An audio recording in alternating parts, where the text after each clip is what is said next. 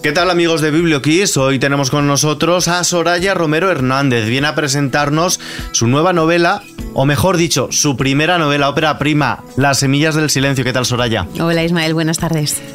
¿Qué es lo que nos vamos a encontrar en estas páginas? Uy, pues ¿qué nos vamos a encontrar? Vamos a viajar al siglo XIX, vamos a dar un paseo por el Madrid del siglo XIX y por la España rural del siglo XIX a través de 10 personajes que están entrelazados como, como una tela de araña. Vamos a poder descubrir de qué manera podemos estar conectados con gente mucho más cercana de lo, de lo que pensamos y sobre todo es un homenaje a la, a la figura de mi bisabuela, que, que fue una niña abandonada en la Inclusa de Madrid, una de las 650.000 criaturas que pasaron por esta institución en, los cuatro siglos eh, que estuvo activa y, que murió sin saber quién era. Entonces esto es sin duda un, guiño y una especie de homenaje o de reparación hacia ella. Es una biografía ficcionada, podemos decir. Bueno, en sí no es una biografía, ha habido una reconstrucción de lo, de lo que era su vida. Ella, como te digo, murió sin saber quién era, eh, por qué la habían abandonado, quién era su madre. Yo he podido trazar ese, ese camino hacia atrás, que ha sido apasionante y, y muy emotivo, pero más que una biografía es, eh, bueno, eh, una historia de gente sin historia, que es, que es lo que destaca el, el subtítulo de este libro, ¿no? Eh, cuántos niños no pasaron por esta institución y no pudieron eh, tener esas respuestas que, yo finalmente he podido, he podido hallar ¿no? y proporcionar a, las futuras generaciones. Mi bisabuela tuvo seis hijos, 24 nietos, actualmente hay bisnietos, tataranietos, imagina... Mm a cuánta gente va a llegar esta historia, eh, que espero que además eh, invite al diálogo ¿no? entre, las, entre las familias. Eh, hay, hay historias dentro de estas intrahistorias familiares que nos pueden llegar a, lugares muy interesantes. Porque tú, ¿cómo te enteraste de que tu bisabuela era una inclusera? Pues mira, yo me hice donante de médula y a través de la donación de médula en la Cruz Roja Suiza, que yo vivo en Suiza desde hace 10 años, me llegó el carnet de donante, me llegaron unas coordenadas que podías introducir en una aplicación y esta aplicación te arrojaba resultados de coincidencias genéticas a lo largo del mundo. Empezó a salir México, Turquía, Reino Unido, me picó tanto la curiosidad que dije voy a empezar a construir el árbol genealógico a ver, a ver qué nos encontramos. Y llegó este primer obstáculo que fue mi, mi bisabuela Jerónima, la abuela de mi madre. Mi madre no sabía ciencia cierta muy bien de dónde venía, había escuchado el Serranillos, un pueblo de Ávila y ahí se quedó la cosa. Eh, luego, días después, me habló de la palabra inclusera, que, su abuela había sido inclusera. Y ahí es donde empezó a ponerse interesante el tema, ¿no? Eh, ya saber que eran los incluseros, que habían sido niños abandonados.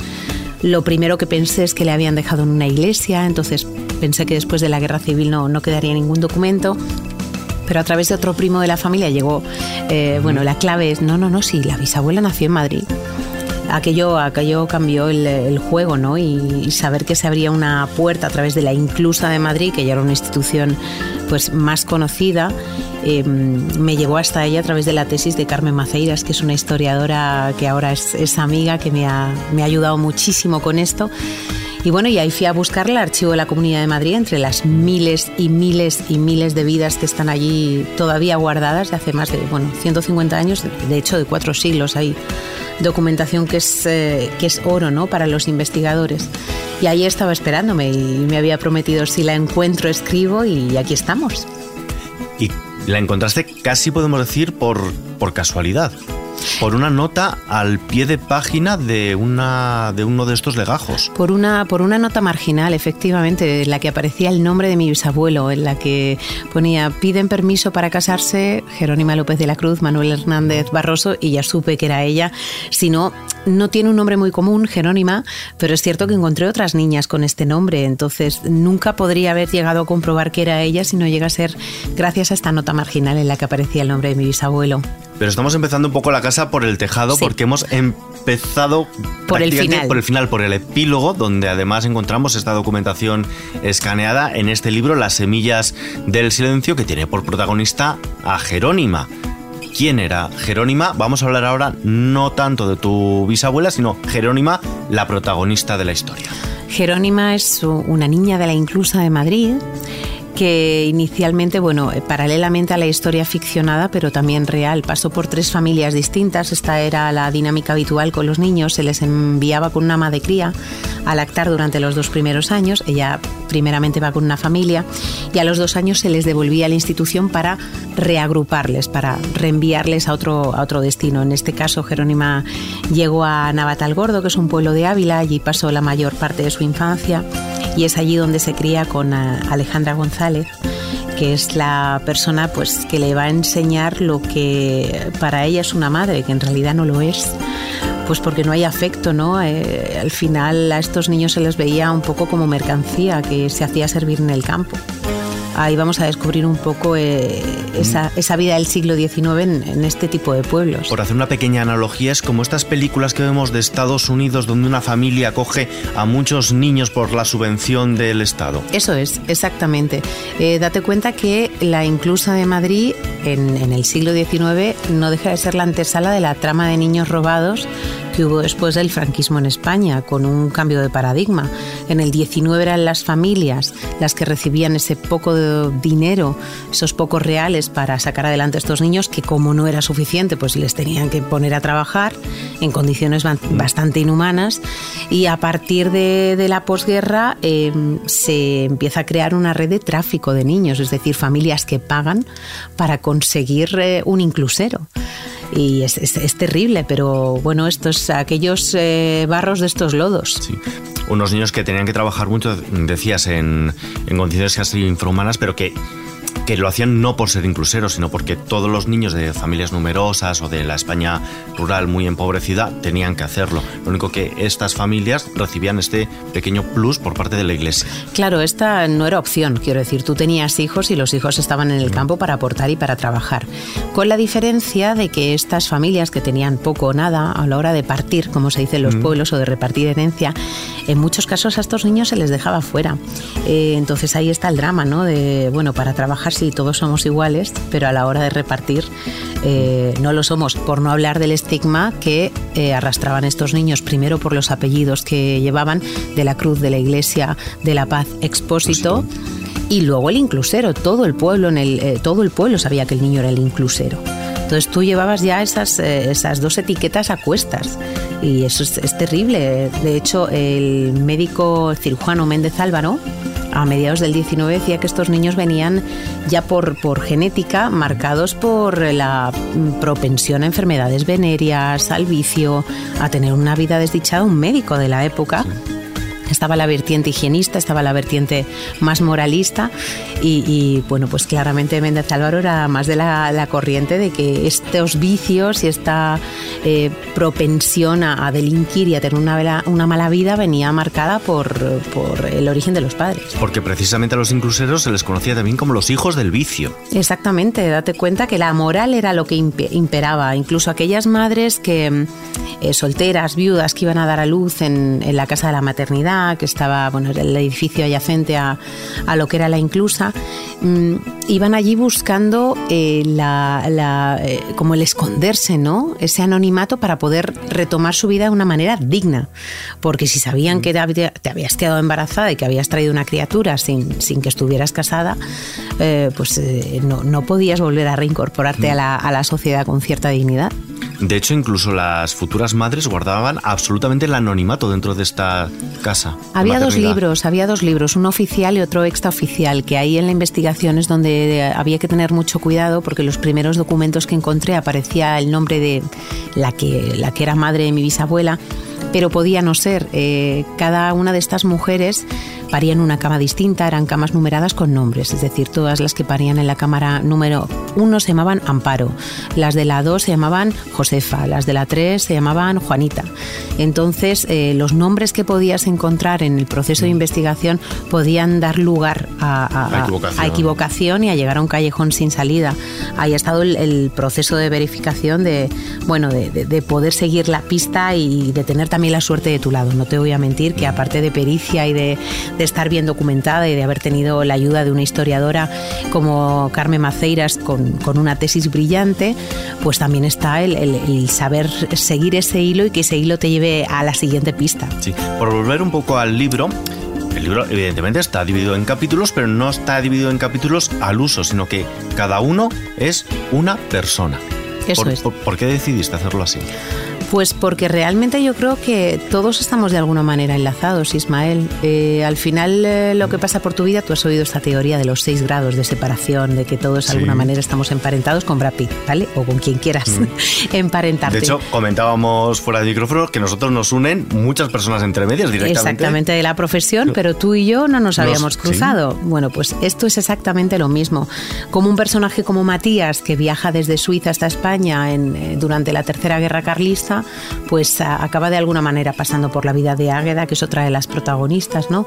Y así un poco todo. Ahí es donde vi la oportunidad de, cambiar un poco primero no hacer una línea espacio-temporal al uso, sino hacer eh, saltos de tiempo, ¿no? Eh, que, creo que le da mucho más dinamismo a la lectura y luego contarlo a través de, los personajes. Qué mejor que, sea la voz de cada personaje que te vaya llevando, a pesar de que el narrador es una tercera persona, te vaya llevando por esas vidas eh, intraconectadas entre sí.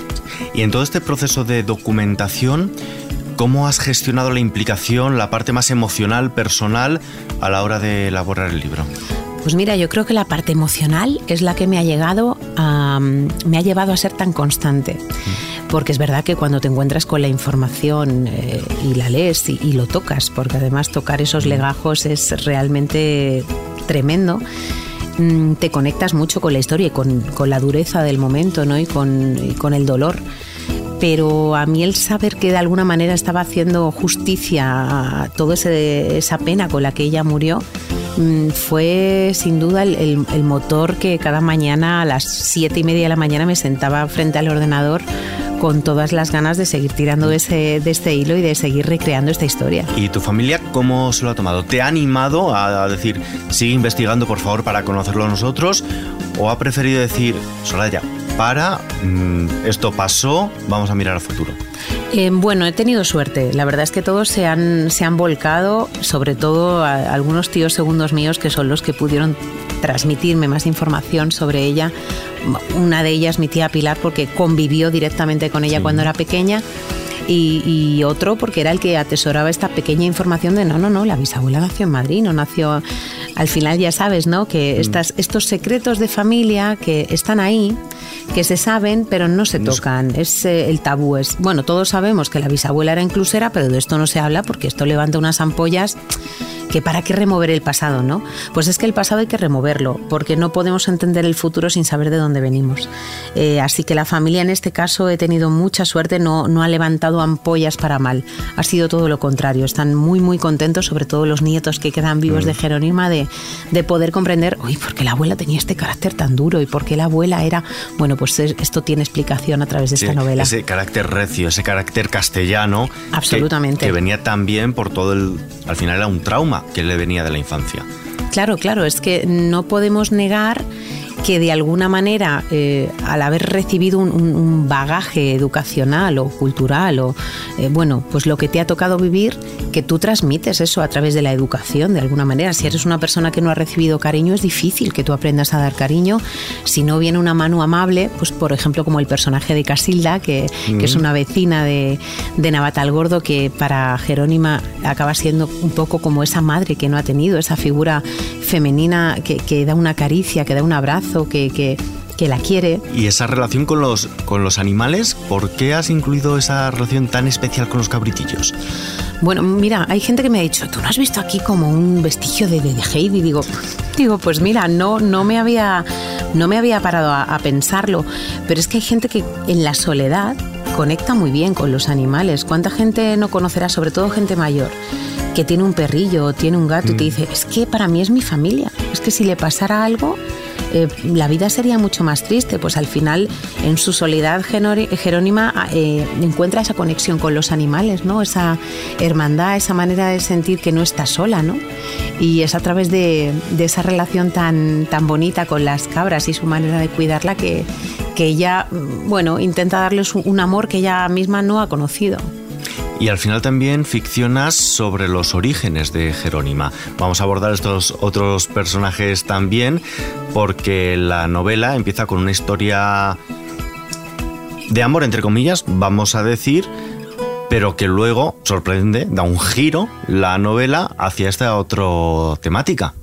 Bueno, es que en esta novela, desde luego, lo que no vamos a encontrar es una historia de amor romántico. Vamos a poder encontrar el amor en, en muchas versiones, pero no la, del amor romántico al, uso. Eh, para no desgranar nada a, los oyentes, pero sí darles esta píldora, sí que es cierto que va a haber una relación, pero es una relación basada en el deseo.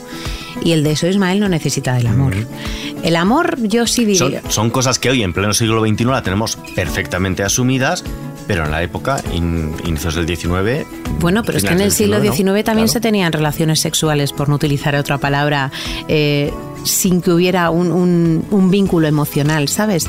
Nosotros estamos aquí porque nuestros abuelos, nuestros padres, nuestros bisabuelos mantuvieron relaciones. Entonces, Obviamente, claro. hay que quitar un poco este halo del romanticismo porque, claro, puede llevar a pensar que a una, una historia del siglo XIX con un suceso romántico, no, aquí no va a haber eh, amor romántico. Aquí hay una historia de deseo de dos personas que, bueno, pues en ese momento deciden que se quieren dejar llevar por bueno, pues quizá los instintos más animales y de ahí empieza a surgir otra intrahistoria. Además nos invitas a leerlo cada capítulo con una pequeña selección musical. ¿Cómo la has realizado? ¿Qué te ha llevado a incluir cada, cada uno de estos cortes en cada capítulo? Pues al principio yo le pedí al reproductor de música que me pusiera música clásica, mm, un poco como para crear ambiente.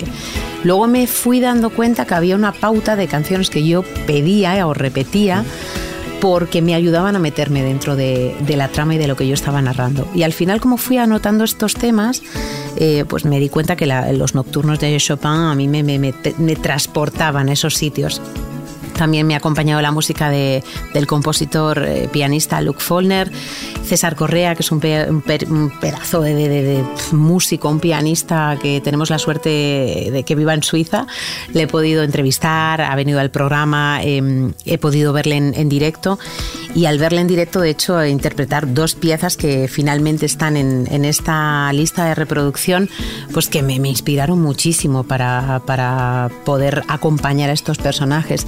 Entonces al final lo que comenzó como algo que me ayudaba a mí ha acabado siendo algo que creo que puede ayudar al lector a meterse todavía más dentro de la historia. Ahora vamos a volver al tema de la música, pero antes de acabar te tengo que preguntar por otro asunto. Esta novela, Las Semillas del Silencio, va a tener largo recorrido, acaba de salir, estás a punto de hacer, estás en plena gira, has estado por Ávila, estás a punto de presentarlo también en Madrid, pero ¿Qué te bulle dentro? Eh, ¿Qué historia estás? Porque estoy convencido de que ya estás pensando en el siguiente libro, la siguiente novela. ¿Qué nos puedes adelantar? Mira, de los que ya han leído Las Semillas del Silencio, hay gente que ha quedado enamorada de Matías, de este personaje, quizá por, bueno, pues que es un personaje suizo. Yo también quería hacer un guiño al, que ahora es mi, mi, país, porque ahora soy doble nacional. Em, y la gente creo que por el exotismo de este personaje, que bueno, también pasa de una manera, vamos a decir, fugaz, fugaz por la novela, pues creo que se han quedado con ganas de saber más. Así que me han dicho, ay, veo un spin-off estupendo. Yo ya tengo en mente desde hace unos meses otra historia también relacionada por la otra parte de mi familia. Por eso invito a la gente porque hay mucho por rascar si somos capaces de escuchar entre nuestros padres, nuestros abuelos. Y bueno, pues tengo una, una historia pendiente con mi bisabuelo paterno y espero que sea el siguiente proyecto. Ahora porque tengo toda la energía puesta en, la promoción de las semillas, que creo que lo merece. Ha sido un trabajo eh, duro pero tan bonito. Es, que lo he disfrutado tantísimo eh, escribiendo, he aprendido tanto. Eh, que lo quiero saborear y darle, darle su espacio. Sí, justo el otro día teníamos aquí en este micrófono a Pilar Eire que nos decía que es que cada persona, cada familia tiene varios libros. En, tu, caso ya has hecho uno, el segundo, incluso ese spin-off, ¿se huele trilogía? ¿Quién dice que no? Yo no, no, cierro ninguna puerta. ¿Sabes qué pasa? Que es que creo, Ismael, realmente que cualquier historia es susceptible de ser narrada. Es que lo que no aporte el dato que nos da la abuela o el tío, o, lo aporta la imaginación. Entonces tú puedes tomar una anécdota que no parece realmente significativa y a partir de ahí construir un universo eh, que acabe envolviendo al lector. Y ahí está la magia, ¿no? Para mí de la literatura. ¿Qué haríamos sin la imaginación? O sea, si nos lo dieran todo masticado. Qué aburrimiento. Eh, qué, aburrido. Y ya por, por terminar, hablábamos antes de que tiene una amplia lista de reproducción, pero nosotros no podemos aquí ahora reproducir todas, nos tenemos que quedar con una. ¿Qué canción elegirías para las semillas del silencio? Mira, el capítulo 9 el, final del capítulo 9 eh, yo repetí repetí este tema sin parar porque a mí me hacía llorar cada vez que escribía. Es eh, un tema que se llama The Winter Wind de eh, Luke Follner y de Vasislava Todorova.